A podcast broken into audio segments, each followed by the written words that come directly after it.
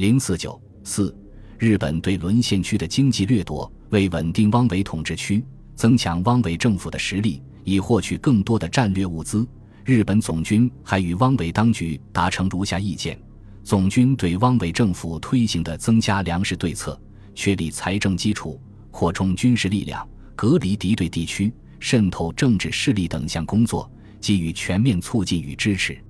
汪伪政府确定的施政措施，从一九四零年秋季开始逐步付诸实施。汪精卫在一九四一年元旦献词中也声称，去年的一年是调整邦交条约之缔结，今年的一年是调整邦交条约之实行。实行需要力量，本年度的最低限度，一是要建军以保和平，二要复兴农村以充裕民食。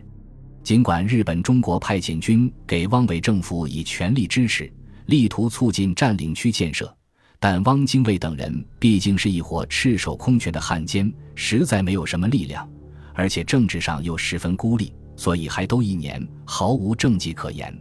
就连汪精卫自己也承认，一年以来政治经济各种情形不能说没有一点进步，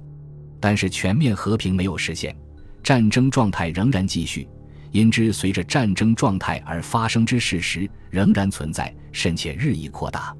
所以在施政上，无论是行政的效率以及经济生活的改善，都受着限制与束缚，不能有充分的发展。日本政府虽然深知汪伪政府面临重重困难，但迫于国际形势与国内情况，仍不断向中国占领区提出以取得各种物资为主的大量要求。这不仅加剧了献帝的各种困难，同时也使汪精卫集团感到焦躁不安。为弥补双方之间的隔阂，日本总军支持汪精卫再度访问日本，直接与日本军政当局首脑交换意见。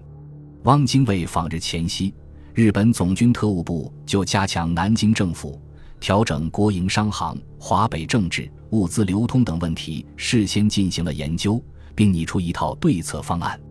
方案认为，加强南京政府问题是汪这次赴日的主要事项，应支持并指导其本身树立的建设新国家的方略，为强化实施各种计划，增加财政收入，促使其首先准备从三角地带开始确立新政府的基础地盘，以及加强训练以国民党为主的政府人员的素质。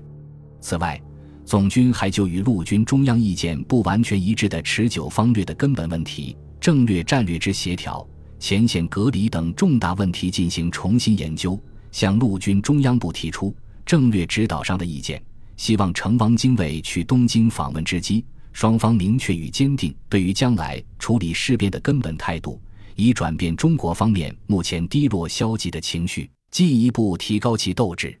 六月中旬，汪精卫等人在日本总军的安排下赴东京访问，先后同近卫首相吉禄。海外藏诸大臣进行商谈，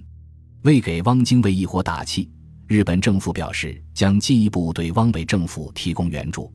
并在三亿日元武器贷款、交还没收房产及军管工厂、整理国策公司等具体问题上达成谅解，同时又要求汪伪政府发挥其独立自主的全能。对此，汪精卫感激万分，表示将克服任何困难。完成全面和平的使命，